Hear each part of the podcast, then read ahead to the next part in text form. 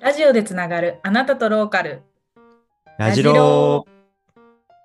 はい、始まりました。栃木市の地域おこし協力隊の小鹿こと高野純喜です。はい、サラダチキン作りにハマっている小菅村地域おこし協力隊の山下春奈です。この番組はローカルで活躍している人をラジオで紹介することによってそこに行きたい、会ってみたいと思うきっかけを提供する番組です。各週でゲストを招き、インタビュー形式でゲストとローカルの魅力を引き出します。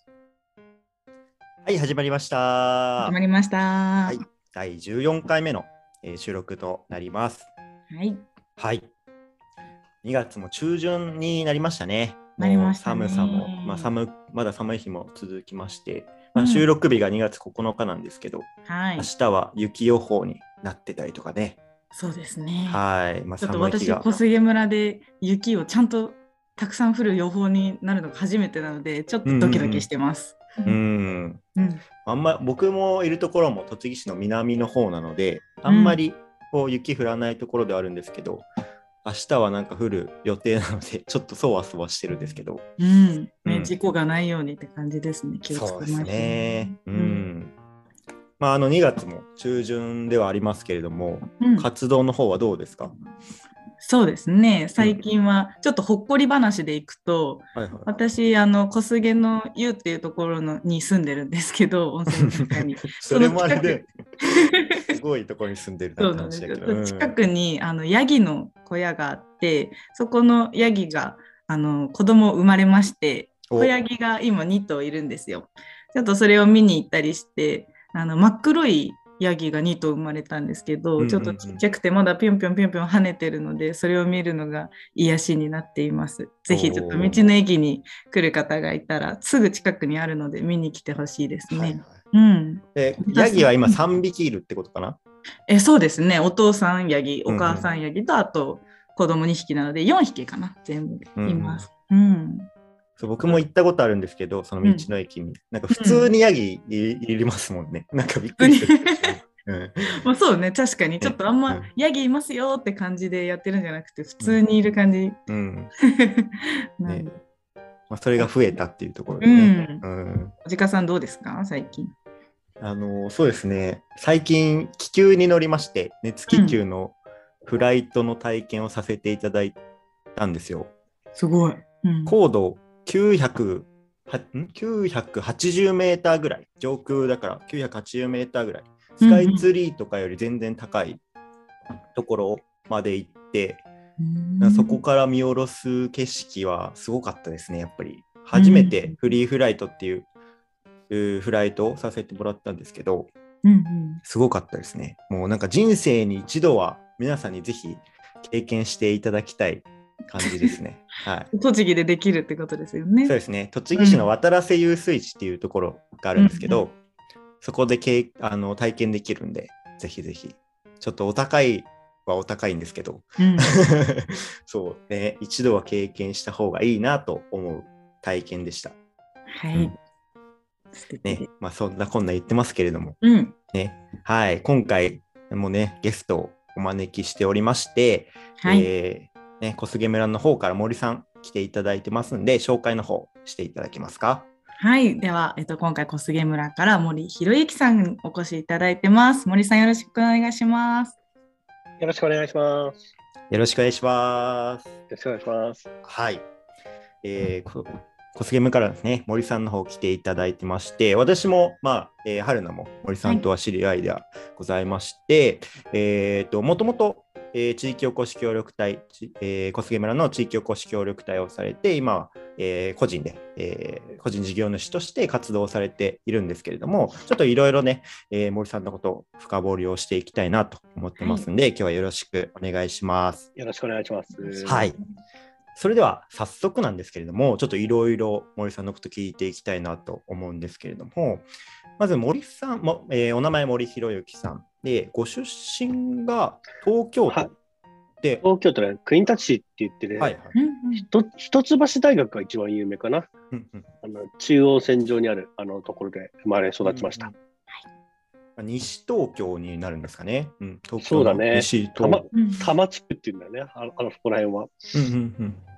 じゃあ結構そうなると、あの出身は結構小菅村とは近い距離感にはあるんですかね。そうだね、1時間半で行けるし、あーだいぶ。うんあと、まあ、たクイーンタッシュもね、多摩川が流れてるんだよね、小菅村と同じように。うんうんうんうんうん。そういうつながりはあるかな。うんうんうん国立市のご出身で、で、これあんまりちょっと森さんに聞いたことないんですけど、森さんってご趣味はどんな？次はね、旅行かな。旅お行でね、美味しいもの食べに行くのが好きかな。だからもう本当に、なんつったのかな。うんうん魚介類とか好きだから海とか行くし、はいなんか美味しい甘いもんとかあったら、それを食べにだけでも行っちゃうし、うん感じかな。えうんうんうんー食食を目当てにというか、美味しいもの食は、ね、うん、すごく好き。あの、なんかどこだっけな。あの、どこアウト、アウトレットが富士山のところにアウトレットがあって、そこにね、御殿じ御殿場。あ、そうそう、御殿場、はいはい。御殿場のね、あるジェラートピケっていうさ、ほ本当だとあの、なんか、あの、服、はい。アパレルなんだけど、そこをやってるね、クレープ屋さんがあるんだよね、ジェラートピケの。このクレープね、ガチうまいから、絶対食べるよ。俺ね、恥ずかしいけど、はい。あの1枚食べた後感動して、うますぎて感動して、そのまんま2つ目を買いに行ったね。えー、店員に笑われたけど、でもめっちゃくちゃうまい。えー、そうなんですねジェラート。ピケのクレープは。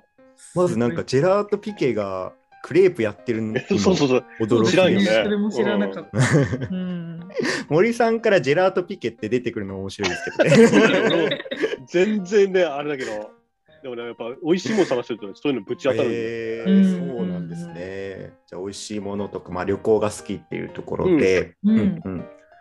でまあ現在のお仕事もうちょっと簡単に伺いたいなと思うんですけど、そうだね。えっと、まあ私はフリーランスでいろいろと仕事をさせてもらってるんだけど、まあ、大きく分けて3つ仕事をしていて、うん。えっと、1つはまあ小菅村村内のまあ事業者、えーうん中小企業とか個人事業主のまあ経営の支援と、えっと、村外の企業さんの、えっとまあ、プロジェクトと一緒にやるっていうのと、あとは教育の3つをやってるという感じかな。うんで、もうちょっとだけ具体的に言うと、あのーまあ、村内の事業者はメインではファイストブルーイングっていう小菅村にあるクラフトビール屋さんの、で、まあ、IT とか、まあ、事業開発と新しいことをやったりとかしています。うんまあ、それ以外にも、あのーまあ、日々ね、あの、なんだろう、システム直してとか、あの、ホームページ作ってとか、そういった、あの、いろいろご相談をいただいたりとか、まあ、ネットショップとかもやってるので、まあ、地域の生産者のね、ものを、あの、外に出したりとかうん、売ったりとかしていますと。で、あとは、えっ、と、村外の企業との連携としては、今はやっぱりドローンだね、小杉村でドローンでたくさんこう取材とかしてもらえるんだけど、まあ、えっ、と、まあ、地域の物流をね、えっ、と、持続可能なものにするためにね、あの、まあ、ドローンを使った新しい物流っていうのを作っていくというプロジェクトが今、すごくお自分の中でも大きな、えー仕事ですと。それ以外にも、あの、まあ、無印良品さんとかと一緒に、えっ、と、イベントやったりとか、まあ、あの、ネットショップに商品出させてもらったりとか、あとは、まあ、キャンピングカーのお客様の誘客とかうんをしたりしていますと。であとは、教育は、まあ、中央大学で客員講師で、まあ、実家性ビジネスを教えていたりとか、あとは、まあ、あの副業したい人に、ね、クラウドソーシングとか教えたりとか、まあ、子供向けにプログラミングを教えたりとか、まあ、そんなことをして、あの自分のなりわいにしてるという感じです。まあまあ3つ大きく分けていっていただきましたけれども、まあ、その細かく分けていくとそうすごいこういろいろなことをやられている印象ですね。うんうん、そうフリーで動いてらっしゃるとは思うんですけどこの後ちょっとそれぞれ詳しくお聞かせいただきたいなと思うんですけど、はい。はい。まあ、こう今はいろいろこうフリーで動かれているような状況ではありますけれどももともとこう協力隊として活動されてで今につながっていると思うんですけれどもその協力隊になる前のお仕事とかってどんな、えーお仕事されてたんですかね？協力隊になる前は、まず大学がね、あまあ、情報系のところを出ていて、まあ、IT なので、まあ、そのまま、えっ、と、システムインテグラル、まあ、日本総研って会社で、まあ、システムエンジニアとして、まあ、キャリアをスタートさせて、まあ、5年ぐらい仕事をしてたんだけど、まあ、なんだろうな、あのーこの仕事をずっと続けていくっていうイメージが湧かなくなった時があって、うん。まあ、自分で仕事を作りたいなと思って、まあ、ソーシャルビジネスを教えている社会企業大学ってところにね、あのーまあ、学生としてまず最初入って、そのまま仕事させてくださいって感じで、まあ、スタッフとして仕事をさせてもらって、うんで、そこで、まあ、地域活性っていうことを知って、俺も地域活性やりたいと思って、あのーじゃあ、そうどうしたらいいかなって考えて、うん。まあ、地域活性を勉強しながら、まあ、自分が稼げる術を身につけるかと思って、うん。まあ、ウェブのフリーランス、まあ、ホームページ作ったりとかね、それフリーランスをちょっとやりながら、あのーまあ、地域に入って、あのー山梨県の北杜市の笑顔をつなげてってところでインターンさせてもらったりとか、うん。埼玉県の小川町で農業研修とかね、1年間受けてたって感じかな。で、それで、うんまあ、もろもろあって、2014年の4月に小菅村に、えー地域おこし協力隊として移住してきたという感じです。うんもともとはこう IT 系のこうお仕事をされて、うん。で、その後にこうビジネスを作るっていうところに興味を、ま、持って、そこの学校に、えー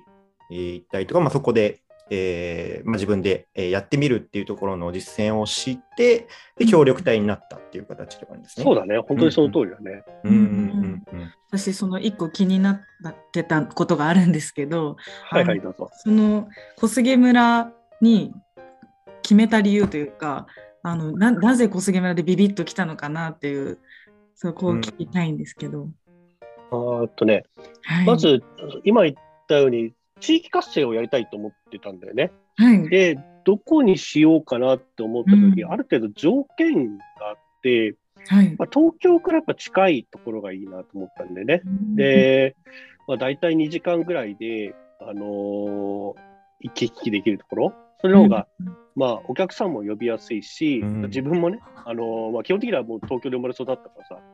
友達も東京の人ばっかりだからね、東京に帰りやすいっていうのもあったし、で、あとは、こう、2時間で、東京から2時間で来れるんだけどさ、うんあの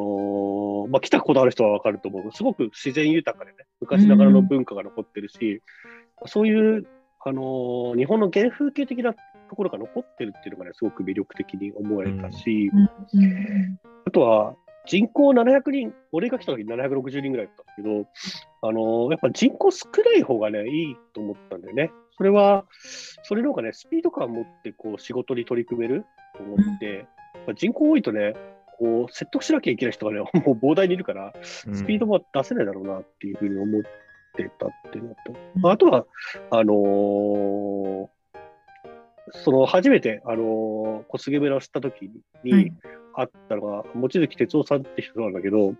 あのーまあ、その人、すごくね、あのーいいなと思って、一緒に働きたいなと思える人だったんだよね。まあ、今、一緒に仕事させてもらってるけど、だから、まあ、そういう一緒に働きたいと思える人がいたっていうのも、あのーポイントかなという感じです。まあそうですよね、まあ、東京に近いとか、まあそこえー一緒に働きたい人がいるっていうところで、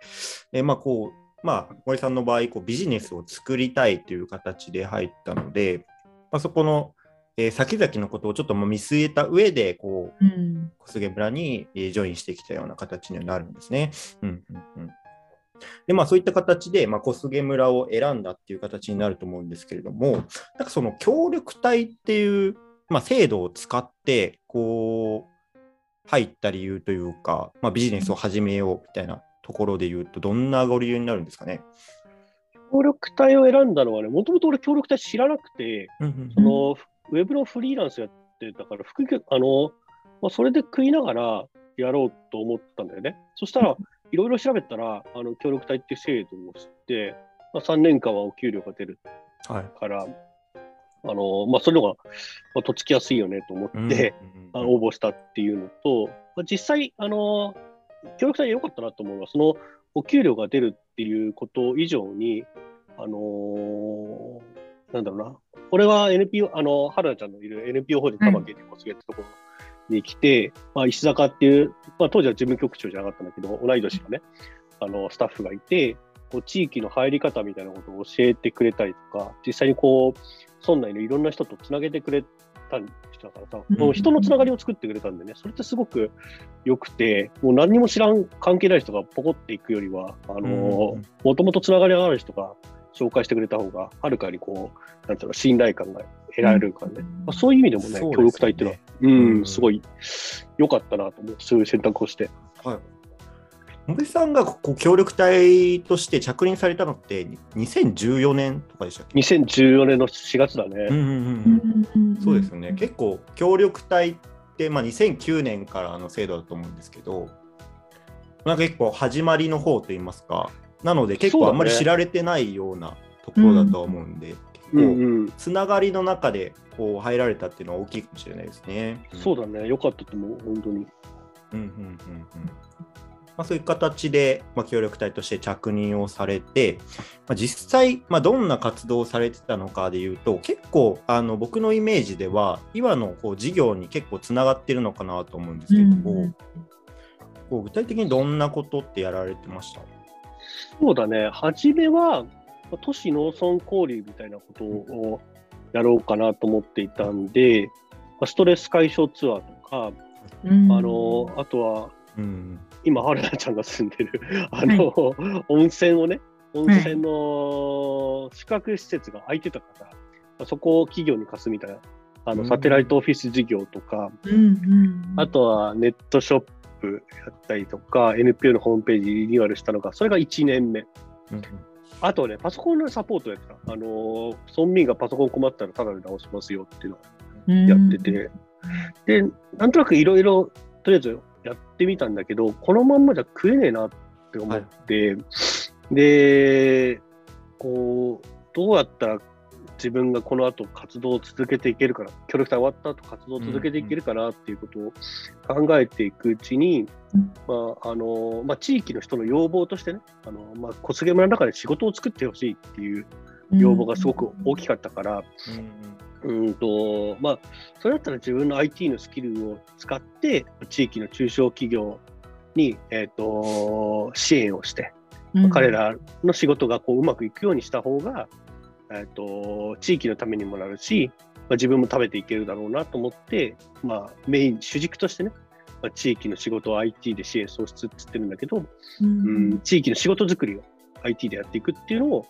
メインに据えていった。まあ、そのうち、あの外からもお声掛けが、そん村村の外からも、ね、お声掛けがかかるようになってきて、あの村外の企業とも一緒にコラボで事業を起こすみたいなことをやるようになってきたかな。うんまあ、2, 2年目ぐらいからまあ事業を少しずつこう作っていくっていう、えーフェーズに入ってっていう形なんですね。そうだね。うんうん、なんかそあの協力隊のちょっと後輩としてちょっと聞きたいなと思ったんですけど、なんかこの協力隊のこう3年間の中で、うん。なんだまあ事業を、まあ、僕もちょっと起業したいとかそういうえーことを思っている人間なので、まあちょっと聞きたいなと思ったんですけど、まあ、協力隊の、まあ、活動の中でもっとこうやっとけばよかったなとか思うこととかってありますか、もっとこうやっておけばよかった。うん、こうやっておけばよかった。なんか逆に、まあ、これはあんまやんなくてよかったなとかもあれば教えてほしいんですけど。ああ、やったよ。そうかなんてだろうな。割と自分は戦略的にやれたので、ううまくいった方だなと思っていて、とまず一つは、入る時点で、協力隊入る時点で、あのうちの村ってちっちゃいから村長との面談があるんだけど、その時点であの副業をさせてくださいと言ったんでね、うんあのあの日中は NPO の授業をやりますと、夜は、あの副業をやらせてくださいと。うんなで、そのでウェブの仕事をあの、まあ、継続させてもらったんだけど、えっと、村で作った仕事も夜やって、あの自分の副収入してたんだよね。うんだから要するに、稼ぎをさ、もう協力隊のうちから作ってたんだよね。終わった瞬間に、こうお、お給料がなくななくならないようにね。うん。それはあの非常にうまくいったなと思う,、うん思うかな。もうきちっと3年間助走をつけて、3年後にはあの、まあ、ちゃんと あの飛行できるような状況になったので、うんうん。結構確かにその協力隊のう今まで先輩方とかを見てくると結構なんていうんですかね。まあ2年目のあ3年目の後半ぐらいからやっとちょっと準備するとか、あー3年間終わってから何か始めるみたいな方とかもいらっしゃるなとは思うんですけど、うん、まあなんか成功している人って逆にやっぱりその準備を結構前々の段階からやってるっていうイメージは強いですね。うんうん。そうだね、それはね、そうめちゃくちゃ俺もたくさん協力隊をね、はい。見てきたけど、そんな小菅村だけじゃない以外にもね、うん。やっぱりね、3年目でやってる人はね、うまくいかないよ。うん。やっぱねうん。もう1年目からね、全力投球、剛速球でうん。時速160キロのボールをいや 毎毎日投げるぐらいの勢いじゃないと、基本的にはね、自分の授業で生き抜くのはね、無理だと思うね。うだってプロで経営のあ自分の起業した経験のある人ですら多分1年で食っていく事業を作るってすげえハードだと思ってて、うんうんうん。経験がない人がましてや地域っていうねなんつうのかな。経済的にはさボリュームがちっちゃいところで戦っていくためには、うん。もう3年間超必死で頑張んないと厳しいねと思って、俺最初の事業が4月に入って、4月の中旬に村長に提案したサテライトオフィス事業だけど、もう4月の中旬からもうだから一発目の事業、お金になる事業を作りに行ったって感じだよね。うん。なるほどうんうん。まあ、そうですよね。早い段階でこうお金になるような授業っていうのを作って、うん。まあ、いくことによって、まあ、その3年3年後というか、まあ、そこからこう食い縁を作るっていう意味ではすごい大きいことだなと思いますけどね。そうだ、まずね、一つの授業がうまくいくなんてことはまずありえなくて、うん。まあ、100球投げて1球しか当たんない世界だと思うから、うん 初めから剛速球で投げ続けなきゃダメなんだよ。うんなるほど。うん。多くたくさん仕掛けていくっていうそれをすごいスピードでやっていくみたいな。そうそう、一発一発もう本当に全力で投げて、うん。それ100球投げる。うんうんうん。で、そのうち1個が当たるみたいな感じだなんだよね。うんうんうんまあ、幸い自分はな何個かさ、あのやっぱあの当たってさ、でもそのそうだよね。裏陰では、あのいっぱい表に出てこないプロジェクトもたくさんあるわけ。うまくいかなかったこともさ、それはあんま表に出てこないだけだから。うんうんうんうんうんうんそうですよね。その、まあ、数を、まあ、やるっていうところも、まあ、大事ですよね。その100球投げるって話もありましたけれども、まあ、一つ当たるって信じてこうやりきるっていうのはすごく大事なことだと思いますね。うんうんあ一つ一つは当たると思ってやるよ。ああ でも、でもそれを100球だけだよ。ううんうんんまあ、無駄に投げてるってことではなくてそうそう確実に自分のこうなんだろう積み重なっていっていつか花開くようにではないですけど。うん。うんやっぱり今のこうお仕事につながってる部分もがあるとは思うんですけれども、うん。なんかこの今のこうお仕事をやっている上で、うん。なんていうんですかね、こう、うわ、これはこう協力隊、あなんていうんですかね、うん、ちょっと難しいな、言い方が。これはちょっとまあ森さんの中で、うわ、うん。自分こうやってやったなっていう事業とかってあったりします？あ、やってやったら、なんか大まあ、なんだろう自分のやりがいにすごいなったなとか、うん。今もなってるなとかってあったりします、うんうんうん。やってやったなって、あのーこれを言うと今までの話とちょっとちげえじゃねえかと思うかもしれないけど、無料でパソコンのサポートをやったこと、っていうか今もやってること、はい。うん。そういうのは、それでやっぱね、村民の信頼をと勝ち得ていったっていうか、まあ森君に頼めばなんとかなるだろうみたいな、それって、あのーやっぱすごい大変なんだけどさ、あのーそれこそ、なんだろうな、えパソコンだけじゃなくてさ、なんかエアコン壊れたから直直してみたいなさ、うん。話とかさ、来るしさう、ん。全然お金にならないんだけど、はい。でも、それの信頼があるから、いろんな事業にチャレンジさせてもらえるんだよね、今のドローンとかさ。だからそれはね、やっぱ本当にやっといてよかったと思う。うんうんし、そうですよね。まあ村では、うん、その IT といえばみたいなさ、そう思え、ポジショニングだけどさ、そういうふうに思ってもらえるんだったらさ、次の仕事につながりやすいっていう環境を作れたなというふうに思うかな。うんうん私も今森さんが所属していた NPO で働いてるんですけど私も来てから森さんといえばネットに強いっていうのがうん最初に来た時から、それをちょっと思っていました。うん。うんぱりなんか地域との関係性ってすごく大事じゃないですか、うん。もうそれはもう間違いい。ないよ。うん。うん。ビジネスやっていく上でも、まあ、生きていく上でも、まあその関係性ってすごく大事で、フィールドを作るっていう意味ですごく大事ですよね、うん入り口の部分で。うんうん。もう全くそうだね。あのまあ、ましてや地域おこし協力隊ってのは、まあ、地域のために来てるわけだからさ、あのーやっぱり生活を共にする人でもあるけど、そのお客さんでもあるからさ、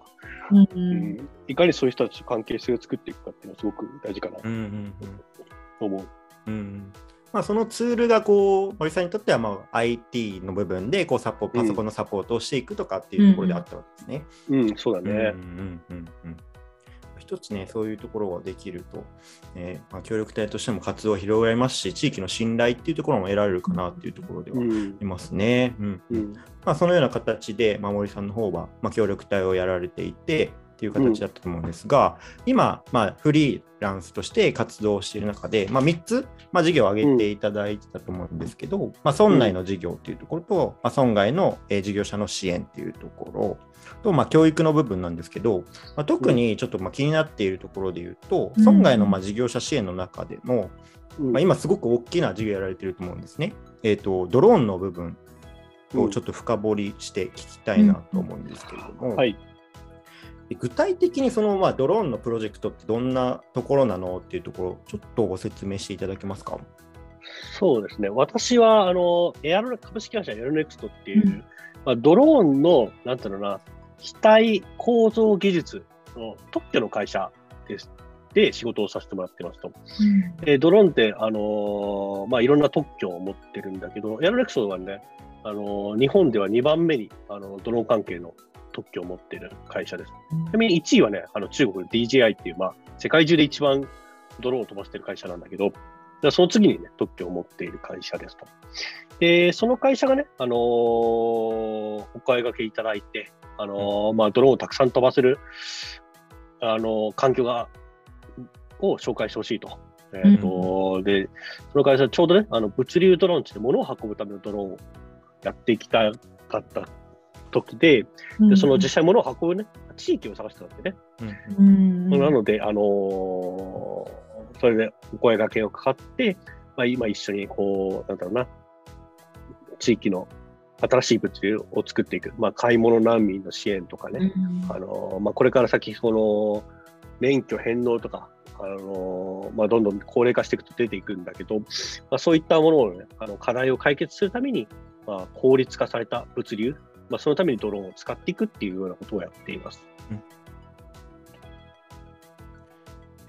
まあ、そのドローンの、まあ、特許を持っている会社で、今、えー、と実証実験とかを小菅村で、まあ、実際に今やっているっていう形。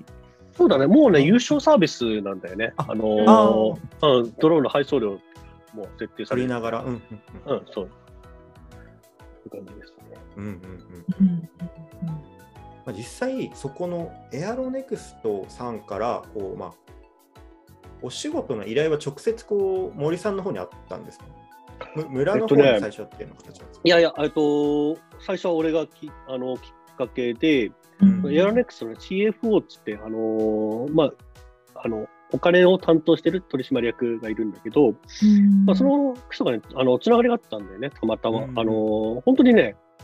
言ってみればう薄いつながりっていうか、友達、知り合いっていうレベルかな。うんだったんだけどうんと、で、その人が、あの、ドローンを飛ばせる地域を探していて、で、山梨、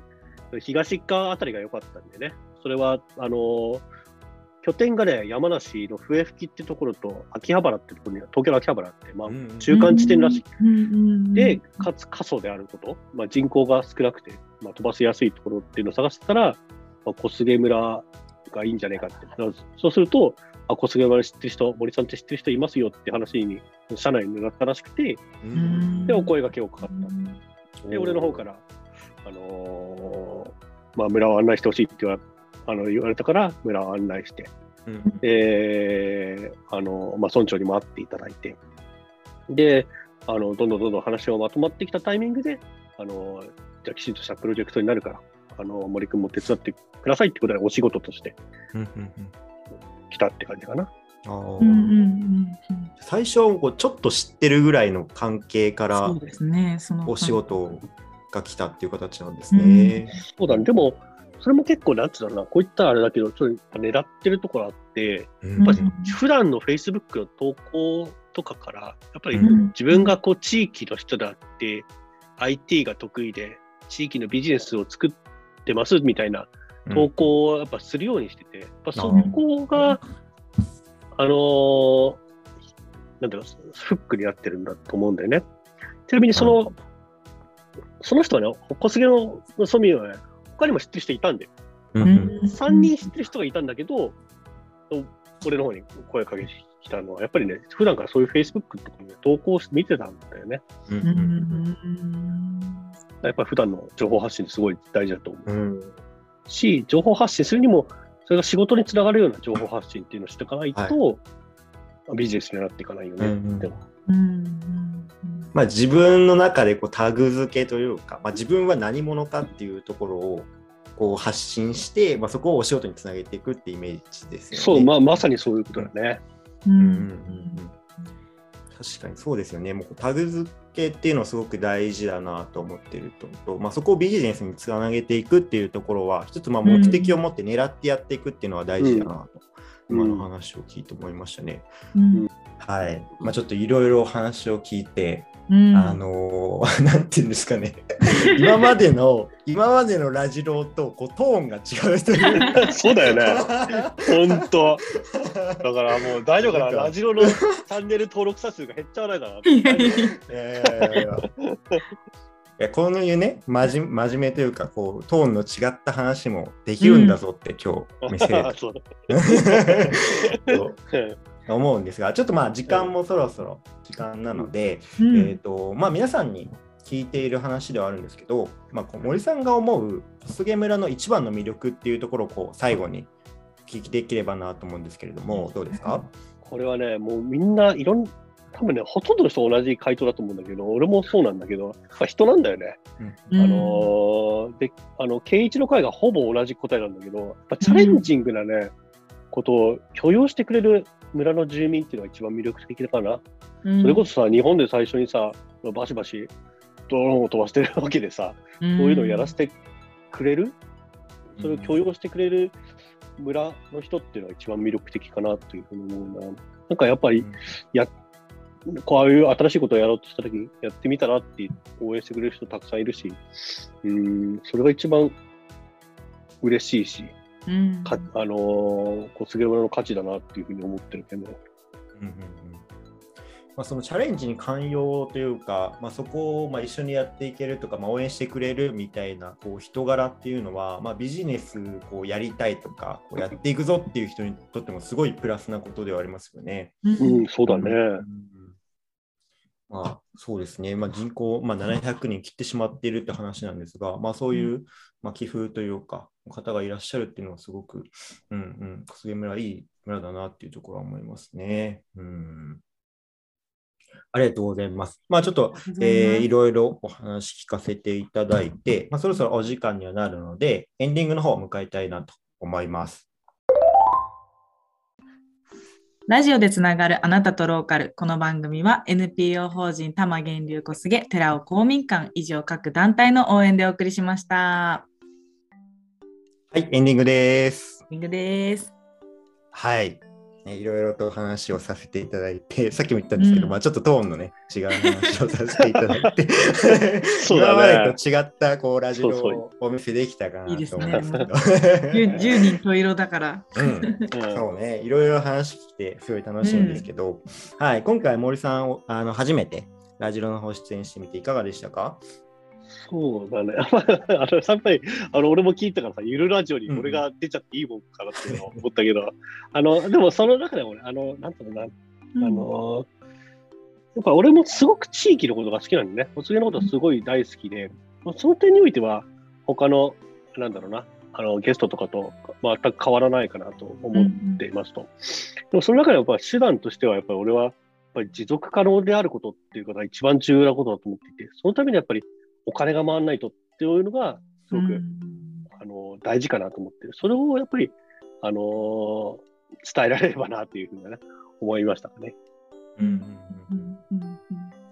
そうですね、うんうん。ありがとうございます。いろいろちょっとビジネス観点のこうお話とかもいろいろさせていただいたんですけど、まあ、春菜さんどうですか？同じまあ村の、えー、協力隊の先輩という形になると思うんですけど。そうですねやっぱり村の中で森さんは私のビジネスの先生というか あのビジネスでも森せ森先生森さんに聞けるみたいな